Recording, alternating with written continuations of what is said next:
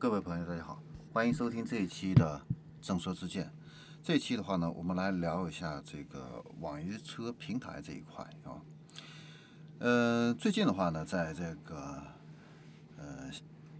这个交通运输部的这个部长啊李小步鹏呢，给出了这样的一个数据啊，就是国内呢现在已经有一百九十多家这样的一个网约车的一个平台公司啊，获得了这样的一个运营许可啊。那现在呢，整个网约车的一个订单每天的话呢，大概有两千一百多个单子啊。呃，这个市场的话呢，应该说是很大。那本来的话呢，呃，这个网约车的话呢，基本上是滴滴一家独大啊。但是呢，现在呢，呃，这个我们会发现，这个网约车的这个平台公司啊，注册的话呢，呃，增长非常明显啊。呃，尤其是二零一五年到二零一九年啊，是直线上升的。那近两年的话呢，呃，更为明显。二零一八年的话呢，总共注册了两千四百二十一家，那二零一九年增长到的三千一百七十四家啊。那新成立的这样的一些网约车的一个平台呢，大致背景可以分为三类啊。第一类就是主机厂，第二类的话呢是百度这样的一些科技公司。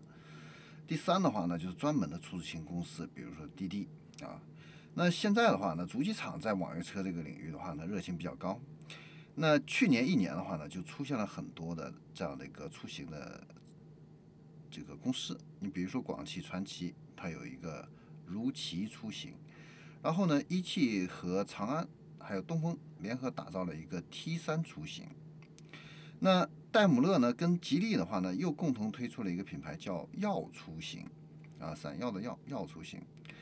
那这些平台的话呢，它成立时间比较晚啊，没有拓展这样的一个衍生业务。但是呢，对这个互联网流量的这样的一个收割啊，那传统主机厂的它的一个优势就是有更强的安全保障、合规化的一个运营服务。那主机厂的这样的一个目标，实际上最终是要成为这个无人驾驶时代的这样的一个背后的一个运营商啊。那现在呢，做这个网约车的一个平台的话呢，只是处在一个中间的这样的一个呃过渡期啊。那顺风车呀，这个分时租赁的代驾这样的一些业务，主机厂呢现在呢都在进行这样的一个拓展。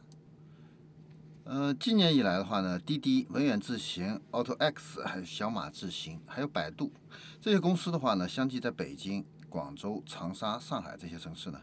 已经启用了这样的一个自动驾驶的出租车的一个试运营这样的一个工作啊。呃，那中国电动汽车的这个百人会发布的这个呃报告指出的话呢。就是现在的这个自动驾驶出租车，主要都是 Level 二、Level 三级的这样的一个出租车啊。那安全员还有这个监控的成本的话呢，占到整个整车成本的百分之六十。那再过五年的话呢，这些人的成本的话呢，可能会变成零啊。那自动驾驶出租车的这个运营成本的话呢，呃，只占总成本的这样的一个一半。那这样子的话呢，呃，这个市场空间还是蛮大的。而且的话呢，它可以进行一个二十四小时不间断的这样的一个运营啊，不存在人会有疲劳这样的一个情况的一个出现，所以它的运营效率会更高。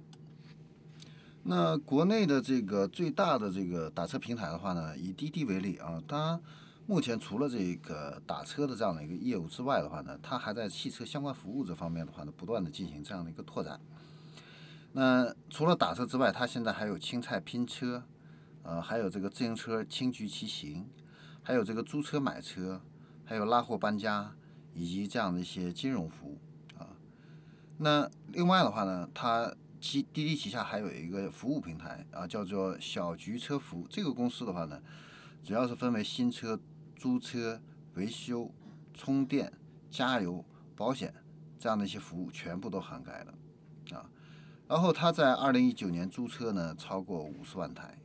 那充电加油这个日均的话呢，能有四十五万单；养车的服务的话呢，也有二十四万辆啊。那目前的话呢，这个旗下的这个车险业务已经跟三十九家保险公司，呃，都进行这样的一个合作啊。呃，这个服务的这个客户的话呢，有四十五万个。那它的这个金融服务的话呢，也都是围绕着这个网约车开展那滴滴的这个金融的话呢，现在已经有这样的一个商业代理啊、保险代理、融资租赁这样的一些金融牌照，它可以提供这样的一个贷款啊、理财啊、呃车险这个意外险呐、而且的话呢，今年三月份的话呢，它还获得了这样的一个保险公司的一个牌照啊，呃，用五点三亿的这样的一个入股啊，呃，现代的这个财产保险公司占股呢百分之三十二。那滴滴打车、依托打车这样的一个呃业务的话呢，打造相应的这样的一个网约车的一个车险产品空间的话呢，会比较大。那本身的这个司机资源的话呢，也有利于开展这个车抵贷这样的一个业务。那在这个滴滴金融 APP 界面上有这个车主融资的入口，那它提供的是平安银行的这样的一个车抵业务这样的一个导流。那除此之外的话呢，这个呃，滴滴啊还孵化了这个独立的一个品牌，叫做花小猪啊。那它主要的一个目的是要打造更便宜、更接地气的这样的一个打车的一个产品啊。呃，目前的话呢，国内的这个移动出行渗透率呢还不是很高，只有百分之三，所以还有很多这样的一个需求呢还没有被满足。滴滴的话呢，它是希望不断推出一些不一样的这样的一个产品跟品牌啊，给这个客户的话呢，提供更多的这样的一个选择啊，把这个网约车的业务的话呢，呃，在不断的进进行这样的一个发散。但是另一群公司的话呢，却在把这个出行业务啊，在不断的进行聚合。你比如说，高德地图还有百度地图啊，甚至包括现在的这个腾讯地图啊，它都是把这个呃。滴滴呀、首汽约车呀这些平台啊，都聚合到这个呃地图里边去啊，呃，然后呢覆盖全国。像这种聚合打车的这种一个平台的话呢，同时呼叫这个几个不同的这个平台上的这样的一个车辆的一个资源的话呢，它可以大大缩短这样的一个打车的一个等待时间，而且的话呢，给这个客户呢提供了这个更多的一个选择性。那嗯。在综合权衡之后的话，可以选择最便宜、最划算，然后响应最快的这样的一个服务商来进行这样的一个呃出行啊，所以应该说是目前来说是呃更契合这个更接地气的这样的一种打车的一个方式啊。那关于这样的一个出行啊，目前的一个竞争的一个现状的话呢，我们今天的话呢就先聊到这里，我们下一期再见。